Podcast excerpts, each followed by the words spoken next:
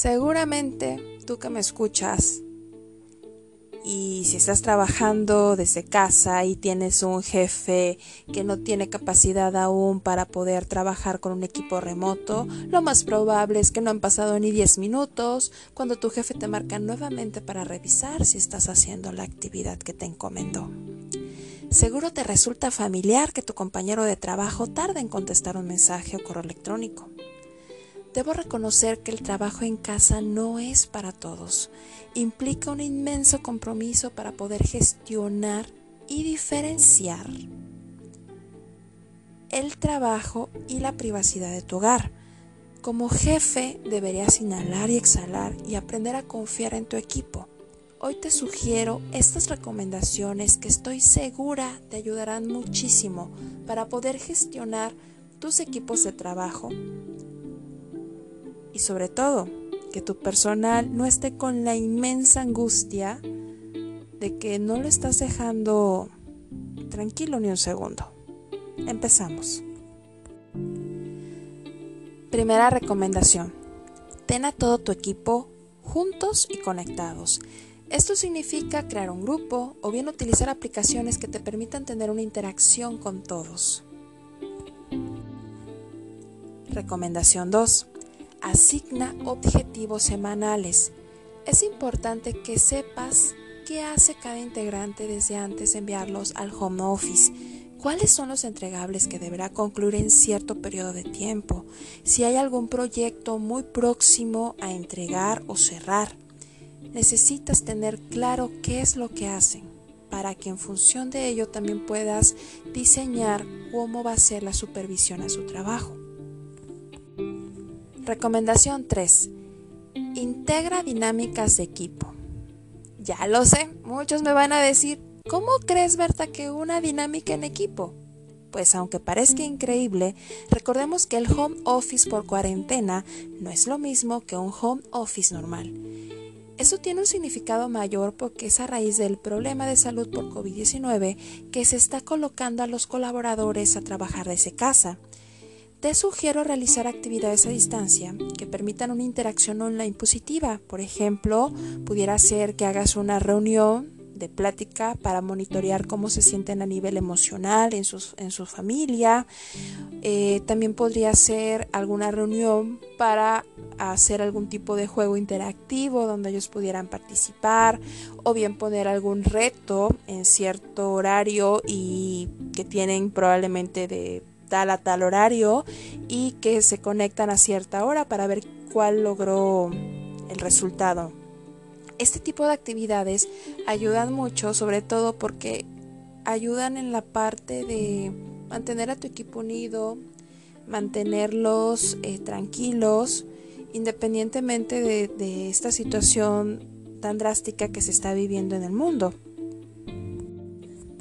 Recomendación 4 no a la supervisión rígida.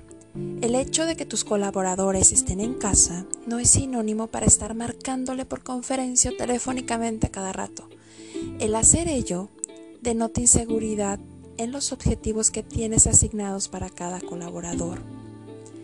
Es mejor que como jefe tomemos la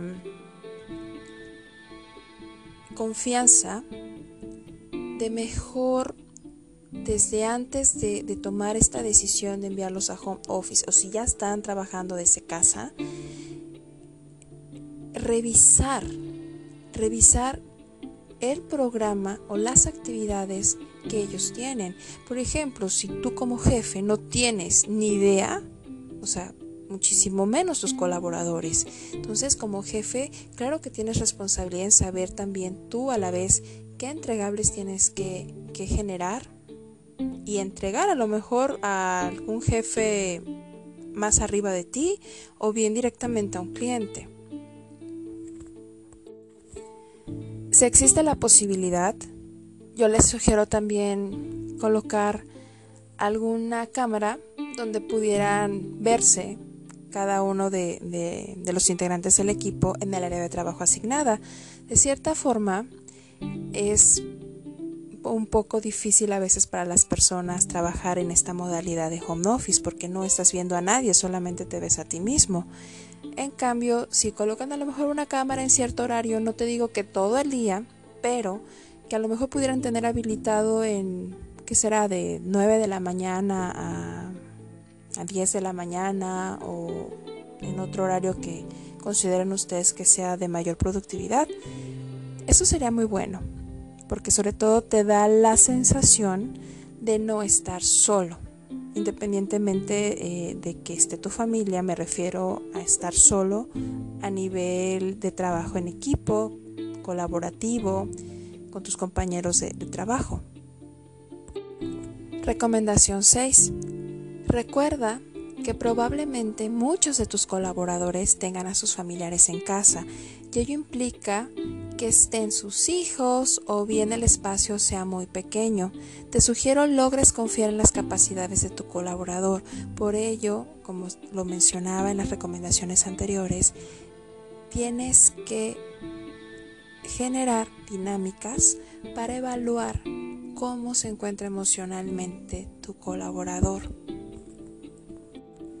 Por último, recomendación 7. Escucha a tus colaboradores.